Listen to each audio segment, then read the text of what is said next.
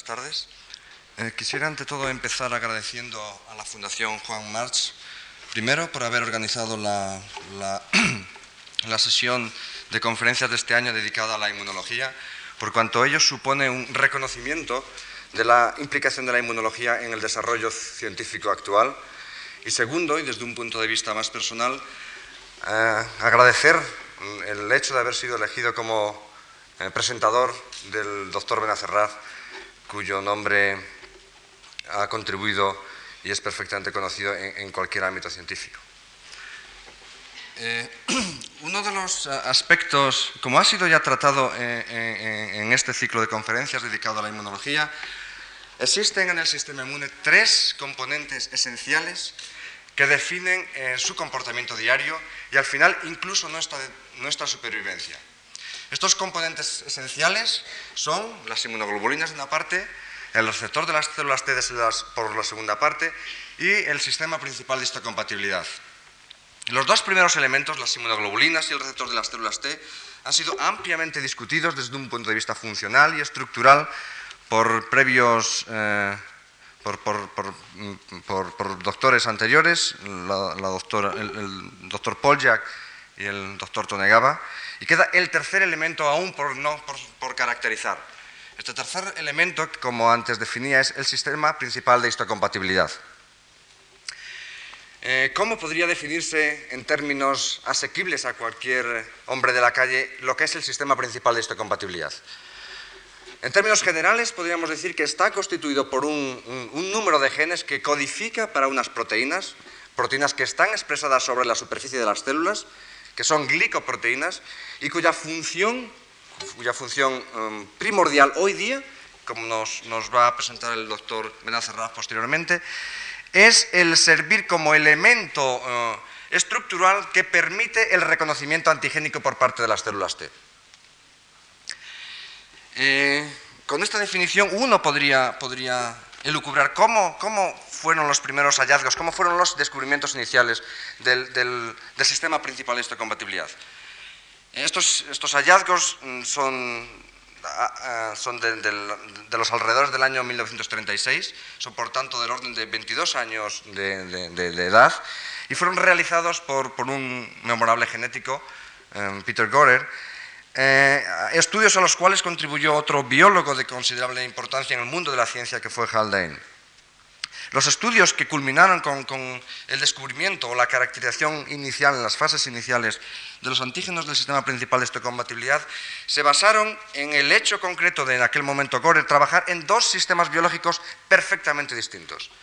De una parte, el tratar de identificar los antígenos eritrocitarios, los antígenos que posteriormente se llamaron AB0, para lo cual estaba preparando por métodos convencionales en aquella época antisueros que reconocieran proteínas específicas de, cada antígeno. Por otra parte, y dentro del mismo laboratorio, incluso dentro del, mismo individuo, se estaban llevando a cabo trabajos a fin de caracterizar los mecanismos responsables del rechazo de tumores. Eh, eh, Gorer eh, tuvo la suerte, y en esto una vez más la, serendipity juega un papel fundamental en el desarrollo de la ciencia, de que parte de estos anticuerpos que había preparado supuestamente específicos para los antígenos del, eritrocitarios eran capaces de inhibir la función del, rechazo del trasplante, del, rechazo de los, tumores. Estos, estos ensayos le permitieron definir un número de estructuras que posteriormente denominó H2, H2 por cuanto era un complejo de proteínas que ocupaba el, segundo puesto, puesto que tenía un complejo innumerable de ellos, y que posteriormente eh, sus estudios fueron extrapolados al resto de las especies, permitiendo la caracterización de estructuras homólogas en el resto de, las especies eh, actualmente conocidas. ¿Por qué se le llamó eh, sistema principal? Bueno, pues se le llamó sistema principal porque es el que juega un papel más importante en, el rechazo en aquel momento de los, tumores eh, cuando se trasplantan en individuos genéticamente diferentes. Em, sus estudios permitieron concluir de una manera conclusiva que estos antígenos no se expresaban de una manera diferencial, única y exclusivamente en células tumorales, sino que estaban expresados en células normales, en células somáticas, en las células que constituyen eh, la gran parte de, los tejidos, de los tejidos del individuo.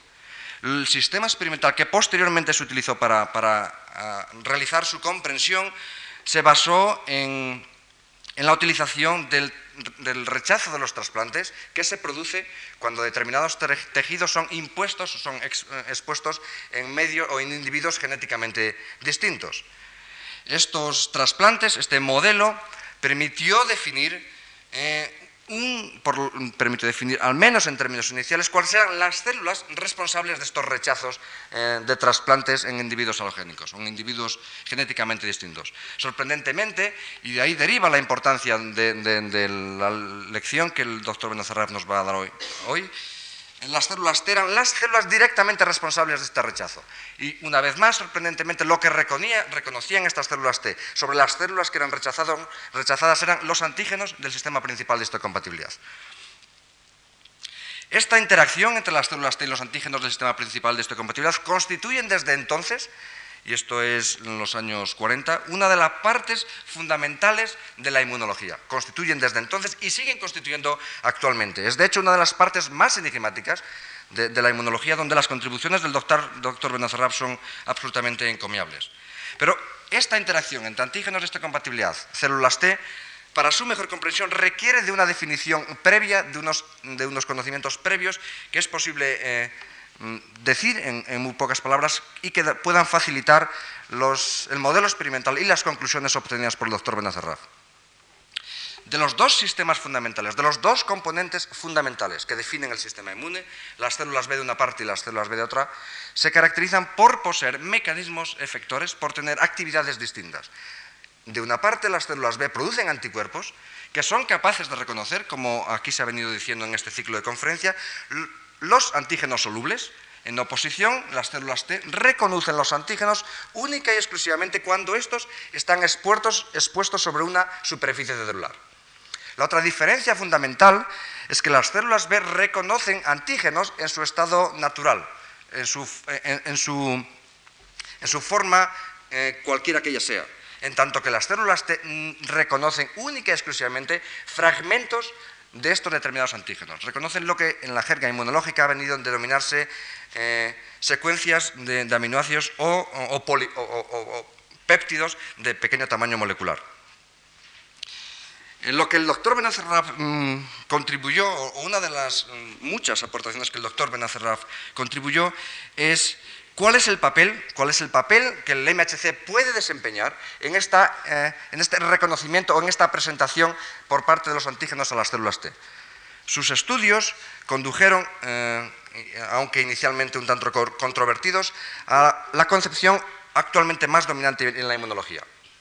El antígeno, sea cual sea, cuando entra en cualquier organismo biológico, es mm, mm, capturado por las células, células que, recirculan constantemente en nuestro organismo, degradado en su interior en pequeñas porciones, en pequeñas eh, estructuras polipeptídicas, los péptidos que anteriormente mencionaba, y presentado al exterior, expuesto al exterior de su superficie de, su membrana plasmática en asociación con los antígenos del sistema principal de histocompatibilidad.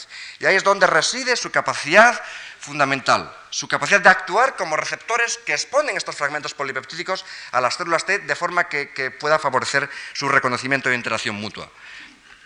Esta, visión, esta visión que trato de, exponer concretamente a ustedes es una de las aportaciones fundamentales del doctor Benazarrab y de la que actualmente, de la que en la sesión de hoy nos va a explicar las implicaciones que esta visión tiene, las implicaciones fundamentalmente en cuanto que esta visión permite, primero, eh, buscar los mecanismos del, del gran papel que el sistema inmune es capaz de desarrollar en los organismos biológicos superiores. Esto es, la capacidad de discriminar entre lo propio y lo extraño, de forma que sea capaz de responder única y exclusivamente entre lo extraño, manteniendo y preservando lo que es propio en sí mismo. Esta teoría, que es eh, en sí misma eh, elaborada, que es producto, a mi entender, de una exuberancia en, la forma de ver, y enfocar los problemas, reside y deriva, a mi entender, del, doctor Benazarraf, por una exuberancia personal adquirida desde, sus, eh, desde su edad de la infancia, diría. Esa exuberancia eh, intelectual manifestada por, su trabajo en inmunología, de alguna forma es una manifestación en, la edad adulta de su formación biológica. Es importante, me parece, recordar o tener en mente al menos la carrera biológica en términos de, investigación realizada por el doctor Benacerraf. Inicialmente, en el año 47, eh, trabajó en un aspecto tan distinto de lo, anteriormente, de lo que anteriormente les he propuesto como los mecanismos de la reacción antígeno-anticuerpo. Este estudio de estos mecanismos permitió al doctor Benacerraf eh, definir la necesidad de la precisión en biología. Posteriormente, y esta vez en París, se dedicó a estudiar la importancia del sistema reticuloendotelial en el funcionamiento del, sistema inmune. Esto le permitió después, eh, en los últimos años de, sus trabajos, asignar un papel fundamental al, procesamiento, a la, digestión de los determinados antigénicos grandes y transformarlos en pequeñas entidades que son las que son reconocidas por las células T. Posteriormente, y una vez más en Estados Unidos, en, la Universidad de Nueva York y en el Instituto Nacional de la Salud, el doctor Benacerraf se dedicó a caracterizar la especificidad del reconocimiento por parte de las células T, concluyendo en oposición a lo que en aquellos momentos se pensaba, que son capaces de poseer una exquisita especificidad en grado tan alto como la pueden poseer los anticuerpos. Y por último, en, la Universidad de Harvard y en el Instituto Dana-Farber, donde eh, ha sido director durante muchos años. Sus estudios se dedicaron a caracterizar y definir la genética de la respuesta inmune. Estos estudios permitieron al profesor Benacerraf eh, concluir el, modelo, eh, modelo biológico, modelo biológico del sistema inmune, del que hoy nos va a presentar los, datos que actualmente posee y que se definen en una presentación cuyo título es Antigen Processing and Presentation, the Biological Role of AMH Molecules in Determinant Selection.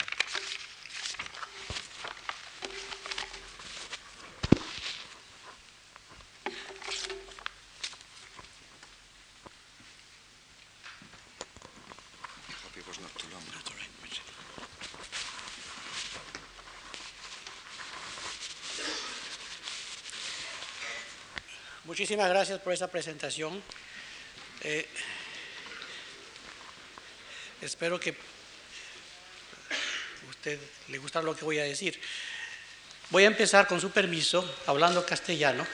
Me propongo de dar una pequeña, un pequeño resumen del de, eh, tema que voy a discutir esta tarde. Pero después, con su permiso, hablaré inglés porque me es más fácil presentar los detalles en inglés. Por favor, la primera diapositiva. Las moléculas del complejo mayor de isogomalidad tienen que ver con la capacidad fundamental de los organismos para reconocer las moléculas propias y diferenciarlas de los antígenos extranjeros. Eso es el tema. Las células T desarrollan receptores en el timo para los antígenos propios del CMH, es decir, el complejo mayor de isogomalidad, en el periodo de diferenciación pero son las células maduras que tienen receptores de afinidad bastante baja y que no puede dañar el huésped, pueden emigrar el timo, si no tendríamos siempre maravillas autoinmunes. La próxima, por favor. Existen diferencias importantes entre las maneras en las cuales los anticuerpos y las células te reconocen y reaccionan con los antígenos extranjeros. Los anticuerpos son específicos para determinar determinantes que existen en las moléculas antigénicas nativas, tal como se encuentran en el suero después de, absorción. Mientras que las células T poseen receptores que reconocen fragmentos del antígeno después de su denaturación y digestión por los enzimas de las células. Además, lo más importante es que esos fragmentos deben de ser asociados específicamente con los antígenos propios del complejo mayor de histocompatibilidad. Más recientemente, el estudio de la estructura de las moléculas del complejo mayor de histocompatibilidad demuestra la existencia en estas moléculas de una región especializada para la interacción específica con los péptidos predigeridos y la presentación de las células T. Es decir, que estas moléculas son verdaderamente presentadoras de péptidos. Próxima. La próxima, por favor. La gran variedad, que es otra de las propiedades de las, de las moléculas del complejo biosolidaridad, que son, gran, que son muy polimórficas. La gran variedad que existe en el nivel individual en los antígenos del complejo mayor de isomolaridad tiene como consecuencia que individuos de una misma especie difieren en su capacidad de responder a ciertos antígenos con tendencias ciertos a ellos a contraer enfermedades inmunológicas. Nuestra capacidad de rechazar injertos ajenos es el precio que pagamos por las ventajas que el CMH proporciona. La próxima, por favor. Desde el punto de vista evolutivo, el complejo mayor de isocomoralidad atrae unas ventajas importantes para la especie.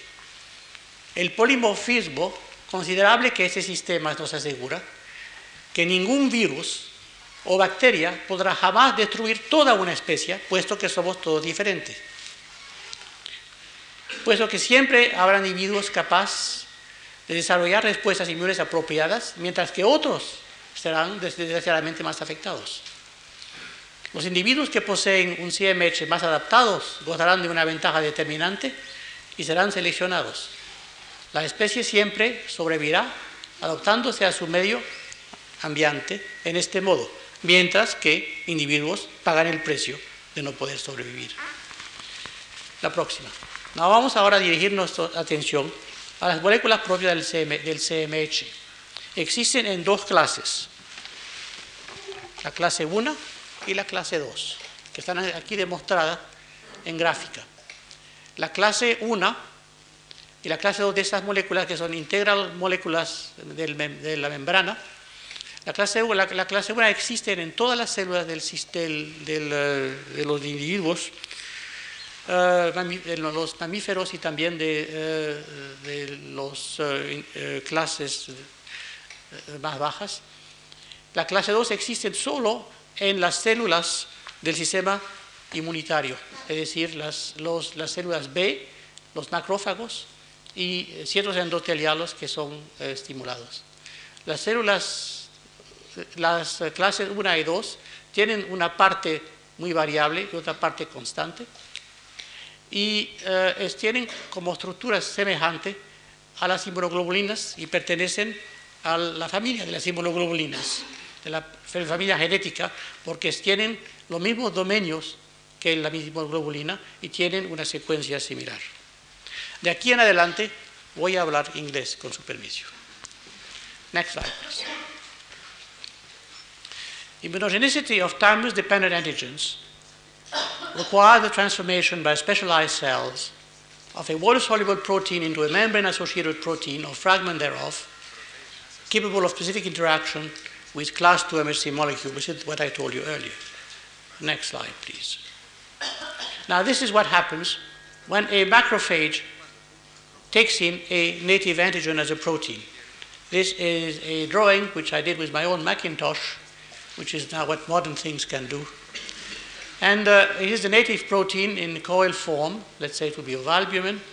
It is attached to the membrane of a macrophage and interiorized in its endosomes. In a endosome, there are enzymes that break this protein into segments and also denature the protein. And then, through mechanisms that we don't yet understand, a fragment called process antigen is exteriorized to the cell surface at the same time as class 2 MHC or class 1 MHC molecules and expressed in the surface of the cell and its membrane in very close association with the class 1 or class 2 MHC molecule. And what is recognized by a T cell receptor is this complex that you see here. And nothing happens until this peptide is interacted with this complex. Next slide. And this is happening with a macrophage. Now, a B lymphocyte has an immense advantage because it has an immunoglobulin receptor.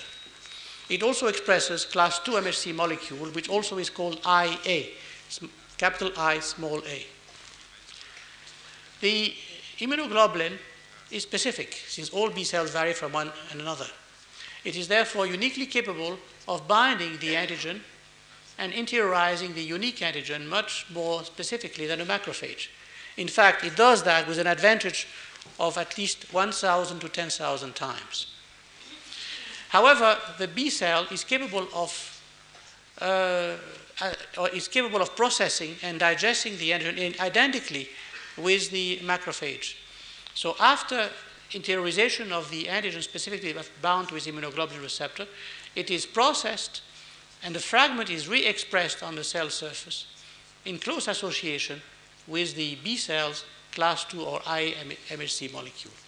Now the B cell is ready to meet a T cell which is specific for this complex and when this happens the T cell, the helper T cell is activated and then it carries, it produces lymphokines that stimulate these B cells to go on and do the immune response. And that is basically what explains the whole phenomenon of T cell B cell interaction and MHC re- restriction in this system. Next slide. Now, the major uh, uh importance, I told you, of the MHC molecule is the immense polymorphism. And here is demonstrated the, the variability that exists in the human HLA system at various loci of class 1 and class 2, known approximately some uh, two years ago. You can deduce from this variability that if you take at random two individuals in 10,000, you will not find two that will match. Therefore, that the variability at the individual level is enormous. Next slide. Because there is such a variability, and these, variability, these molecules are themselves, as I told you, uh, required to interact with antigen and present antigen to the T cell, it means that individuals of different MHC haplotype have different reactivity to different antigens. And this is what we discovered in 1962, working initially with the guinea pigs. And I would like to recall here, it is a sentimental thought, that these experiments were carried out at New York University in 1962 with a young uh, postdoctoral fellow who was sent from Spain, Antonio Ojeda, who was a wonderful worker, and he was a fellow of the Juan March Foundation. The first fellow, this is the way the Juan March Foundation was tied very intimately with the work that I'm talking about today, and we published together the first paper indicating the existence of immune response genes in guinea pigs, and later on we did it in mice, which indicate that different individuals which have different H2 in a mouse or uh, MHC in the guinea pigs are, based upon their own H2 haplotype, are capable of interacting and therefore responding to different antigen differently. So if you type a strain of mouse and determine which is the, MHT, the MHC type, you can predict the reactivity, whether they are responders or non-responders, to a whole variety of antigens which I've listed here. First, we worked with polypeptide antigens, synthetic polypeptide, which are the easiest one to work with. But this is true also of all other type of antigens like thyroglobulin, uh, RNase, or, or uh, bovine gamma globulin, or albumin in, in, small doses. So it's a general phenomenon which indicate that reactivity from one individual to another vary, and you can predict the reactivity if you know the type. Next slide.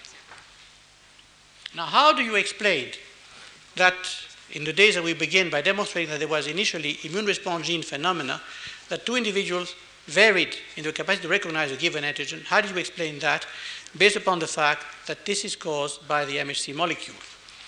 Well, in 1978, that is over 10 years ago, we predicted and we proposed, before it was indeed proven, that specific IR gene function dictates the ability of IA molecules or class 2 MHC molecules on macrophages and B cells to interact specifically with unique amino acid sequences on the antigens concerned.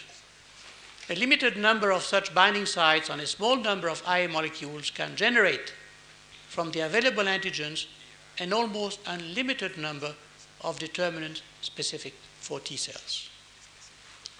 The location of these critical sequences will vary in different native proteins and dictate specifically the antigenic determinants which, which the T cell react in conjunction with the IA molecule, and they will vary also for different MHC types. Now, initially when we proposed this, we had no proof of this interaction, and uh, it was not very popular. For instance, Jan Klein in Germany felt it was absolutely nonsense. But it turned out to be absolutely true, and we first directed ourselves to try to prove it. Uh, next slide. And we went about it in the following manner, using the phenomenon of, of antigen competition to prove our point biologically. And for that, we had recourse to specific T cell hybrids, which were made specific from T lymphocyte that have been activated and generate again a specific antigen. So you immunize a mouse with a given antigen, and in this case, you then activate and expand a T lymphocyte clone specific for antigen and IA as you do this. Then this T cell population was hybridized with a typical lymphoma so as to make it immortal, a T cell hybrid. This hybrid was fused, therefore, in this form. Uh, this, this, these, two cells were fused in this form and selected for. And then we ended up with a, uh, a, a T cell hybrid that was reactive to the antigen and uh, was immortal. And we could detect from then on the interaction of this molecule with the antigen by the release with the antigen on an accessory cell by the release of IL 2 lymphokines, which is our, our detection system. The IL 2 lymphokines themselves were detected with an IL 2 dependent cell line proliferation, as you see here, where we measured measure tritiated thymidine of such a cell line in the presence of supernatant from such interaction. And you get eventually a slide like this, indicating that there is a response in this manner when there has been an activation of a T cell when the antigen has been properly presented. Next slide. And doing this experiment, we showed that indeed, if you generate a T cell hybrid specific for bovine insulin in a H2D system, you find that there is a very good response of the T cell hybrid with the native processed insulin presented on a proper macrophage accessory cell. But then if you add to the system the A chain of insulin, at different concentration or ovine insulin instead of bovine insulin, which are capable of interacting with the, with the MHC molecule but not of activating the T cell receptor, you compete and you inhibit the interaction with the T cell receptor and you have a very, very decreased IL 2 response.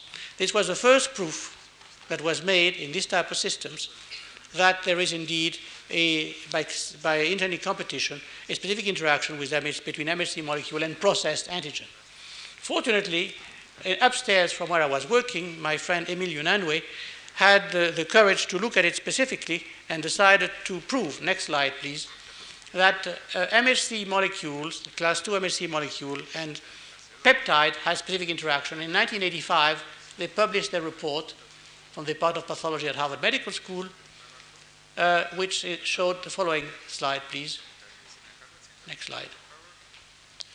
That using processed antigen of hen egg lysozyme, which is a sequence of 46 to 61, which they synthesized, that this particular peptide is able of specific interaction with the purified class 2 MHC molecule of the H2K mouse and not of the H2D mouse, whereas this antigen is indeed capable of immunizing the H2K and not the H2D mouse.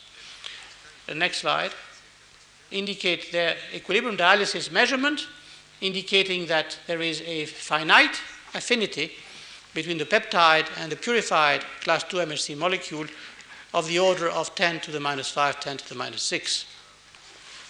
This is the measurement from their, from their paper of the affinity measurement. Next slide.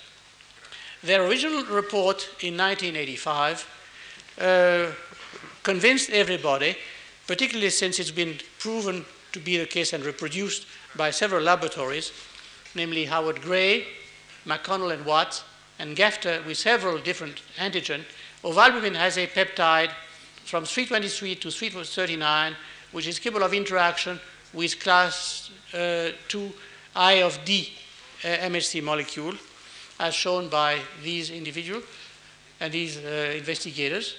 the same thing is true from, for NAES from phage, uh, work with, done by Gefter at MIT.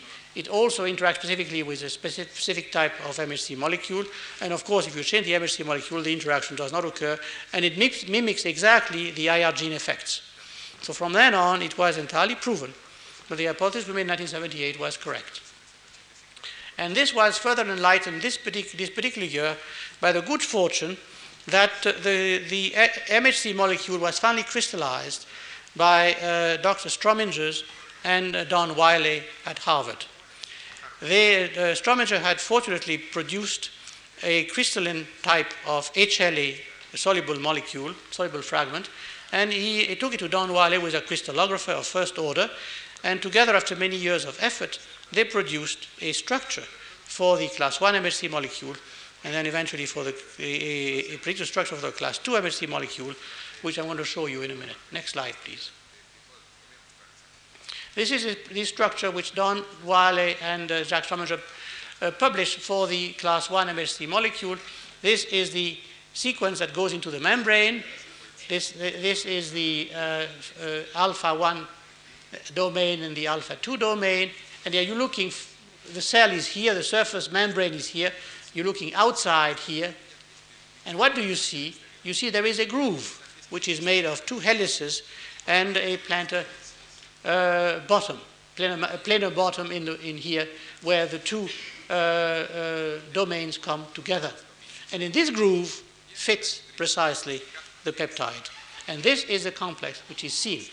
Now, this is a drawing. Let's look at the evidence from the electron uh, microscope, or from the crystalline uh, X-ray diffraction. Next slide, please.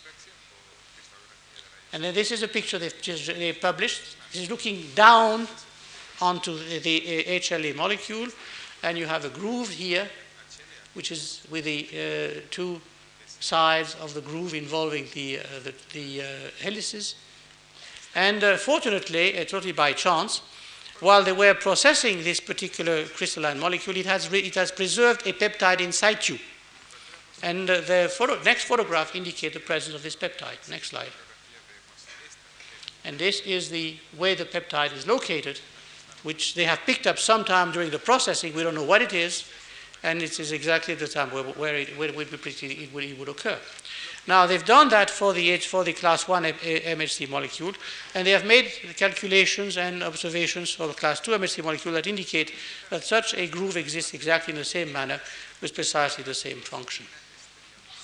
So now there is no, uh, I would further say that uh, analysis that have been made of the unique uh, uh, amino acid sequences of these points in relation to the peptide that are being presented indicate that these are precisely the contact points that you expect to have between peptide and MHC molecule, and also the contact points that you expect to have between the T cell receptor and these, these structures. It is remarkable that through evolution one has arrived for the necessity and the feasibility that there is such a three molecule interaction that causes recognition. I would further say that it is absolutely unbelievable that any immunologist would have dreamed up that such a system was created before we painfully came to it after many years of effort. Next slide, please. Now, I'm going to leave this outside. I'm going to address an entirely different aspect of the talk, which is what is the biological function of MHC molecule, and why do we reject tissues from each other? Why do we have alloreactivity? Why do we reject tissues, which is the first way in which MHC molecules were identified. Well, it's, the reason that we have MHC molecule is not the rejection of allograft, which has no evolutionary survival value. Such rejection is rather the price we pay for the identity system that we have developed. The MHC is a system we have devised to permit T cell to distinguish self from non-self. And indeed, I repeat again, T cells have the antigen receptors that recognize foreign antigens only when presented on the surface of cell together with autologous MHC molecule, which they learn to recognize during the differentiation in the thymus. This is a new thought. all this happens in the thymus. And the, what is the proof of that? Next slide. Next slide. How do we generate alloreactivity? In the thymus, T cells specific for autologous MHC antigens are initially stimulated to clonally expand. The first thing you do when T cells enter the thymus and differentiate, and they derive receptors at random to any type, only those that have receptors that are fitted to the self-MHC molecule presented on uh, epithelial cells and accessory cell in the thymus are capable of expanding. Then those T cell clones with high affinity receptors against self-MHC antigens are deleted or suppressed. So that only the cells with low affinity receptors remain. It's probably now we think they are more deleted than suppressed. These cells that are, remain, that have low affinity for self, have concurrently high affinity for self plus something else, the, the peptide that you add, self plus X, or also for alloantigen of the MHC of the species, which indicate also, therefore, that self plus X and alloantigen are identical. The population of self plus X you have and the population of alloantigen existing in the species are, in a sense, identical and representatives. Now, we're going to show you evidence of that. Uh, some years ago in my own laboratory, Bob Finberg and I infected mouse with Sendai virus, which is a common pathogen of mice, and generated cytolytic T cell against Sendai virus. Such cytolytic T cells are specific for the viral protein, but only in, in relation with class 1 MHC molecule that restricts this interaction. So let's say that we produce anti-Sendai cytolytic T cells in A strain mouse, and the target is A strain uh, uh, mouse cells infected by Sandai, you lyse them. A, A strain uh, cells without Sandai are not lice. But we, we came to the strange observation that cells of an entirely different haplotype, different in the MHC, but without the virus, were also lysed. So we came to the conclusion, therefore, that the viral, inter, viral complex of A plus Sendai is identical in some sense as far as the T cell recognized with B. It's the same thing that occurs. And then the same experiment was carried out by uh, Ron Schwartz at NIH, next slide, with class 2 MHC molecule. And what he did is immunize mice with ovalbumin and selected clones that were specific for ovalbumin peptides in relation with B10A or H2A uh, class 2 MHC molecule. Such clones were uh, passed to the, and then at, at, the, at the five or six subclone, you find it is highly reactive. You have a very high number of counts when the antigen is presented together with class 1, uh, with a class 2 uh, H2A MHC molecule. Doesn't react with, without the antigen, reacts with it. But then, if you look at the various H2 types that were tried, H2D, H2P, H2Q, none of these react in the absence of antigen, but H2S is a unique specificity which gives a stronger reaction as H2A plus antigen. So you can conclude that H2S and ovalbumin plus H2A are identical as far as seen by a T cell clone, which is what was predicted in the previous experiment. So indeed, alloreactivity is the price we pay for the fact that we have generated the capacity to recognize foreign antigen in conjunction with our self-MHC molecules. Next slide. And this happened in the thymus.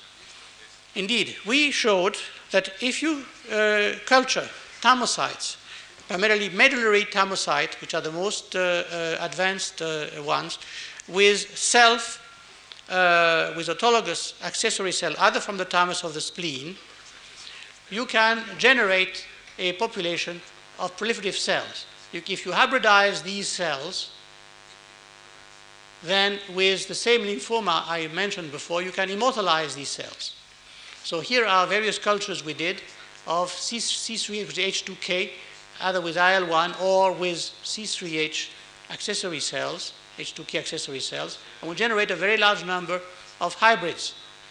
Of these, we found a fair percentage which were autoreactive, 14% were self-reactive with MHC. And of the ones that were, that were reactive with, with, with MHC, they were very much uh, reactive. Next slide. And we asked the question, if they are reactive with MHC, do they also react with other MHC uh, types in the species? And indeed, these of 20 of such T cell hybrid that we generated by culturing T cells from the thymus with self MHC molecule, 100% of these we found that 45%, 40% were specific for I of, of K in the H2K mouse, and 60% for IE of K, which are the two types of, MS, of, uh, of H, uh, the two types of H2 MHC that the mouse possesses in this haplotype. But 60% of these were also alloreactive, meaning they were also being capable of recognizing foreign MHC molecules. So by be, in fact being generated against self, they also recognize foreign. And strangely, whereas uh, 60 were reactive with foreign molecule, 25 were reactive with 2, 15% with 3, and 10% with 4 MHC molecules. Next slide. So we conclude that alloreactivity, or the rejection of graft, and our inability to transplant tissue is the price we pay for the benefits of to the species of this complex recognition system, which ensure that the species will survive all conceivable infectious epidemic challenges that may destroy many individuals. Next slide, please.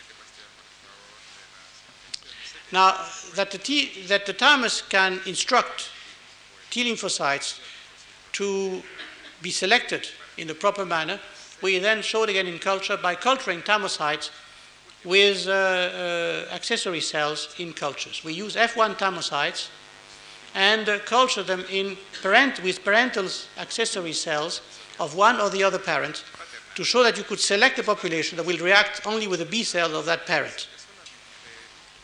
Next slide, please. That experiment is shown here. When uh, we did that, F1 thymocytes were cultured, F1 from B by D were cultured with H2K accessory cells in primary culture. We selected a population of T lymphocytes. We then were capable of in interacting in culture only with B cell of the parental H2B type. You have a very high degree of B cell response here, and none with H2D. And of course, they react very well with F1. But if you did the reverse and culture the thymocyte with H2D accessory cell in primary culture, you find now they don't re recognize H2K, they only recognize H2D on the B cells and only give help to the H2D B cells, which means that you in the thymus with the appropriate accessory cells, thymocytes can be made to uh, select exactly to what is being presented into them in the thymus. Next slide, please. Now, last point I want to make is considering that T cells only recognize foreign antigens when presented in the context of autologous MHC antigen, that alloreactive T cells are generated as a consequence of this process, we could expect that we can use as immunosuppression antibodies against class 2 MHC molecules. These will suppress the response against any antigen in the presence of antibody to class 2 MHC molecule. Treatment with anti-antibodies would inhibit the development of specific immune responses. But more important, treatment neonatally from birth with anti-class 2I antibodies should prevent the development of immune competence and of alloreactivity. And these experiments were carried out both by Dr. Crosby at, uh, at uh, NIH and by ourselves. And I want to show an example of that. Next slide.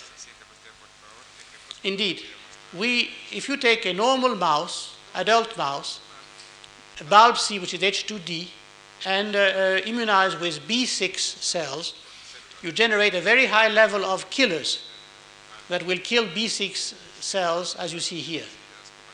If the mouse, however, has been from birth treated with anti-class 2 uh, antibody against H2D, anti-I of D, now you take this mouse which has been treated from birth with this antibody against self-MHC, and you try again to immunize it against B6, and you find there's no response at all.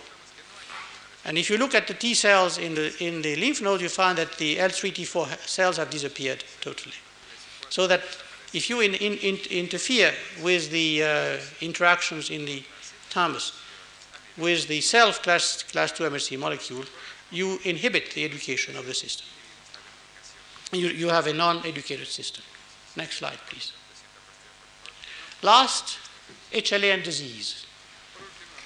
What is the evolutionary value of the MHC for the species? The existence of a highly polymorphic MHC complex and the commitment of T cells recognize antigen only in the context of autologous MHC has two important consequences. The linkage of certain immunological diseases to HLA and the survival of the species against any conceivable attack by potentially immunogenic infectious agents certain individuals would be expected to be immunologically better adapted to the challenge and survive, whereas others would be poorly adapted. And if you actually look, the last slide, as to the statistics of the various diseases that are linked to HLA with, very, with a, a different level of relative risk, as you see here. Some of them, at the present time, appear to be totally explained by the type of consideration that I have just mentioned. More recently, in a recent paper in Nature, Hugh McDevitt and associates uh, uh, have studied the cause of uh, juvenile uh, diabetes. And uh, juvenile diabetes mellitus, which is linked to, uh, uh to uh, uh, class 2 G, genotype HLA, HLA-D, DQ, has been shown to be the result of a unique amino acid change, a DQ, for glutamic acid, I think at position 214. Uh, which makes this uh, uh, a unique way in which the peptide presentation of the, of the cell can occur. Now, this is a long list of a variety of diseases.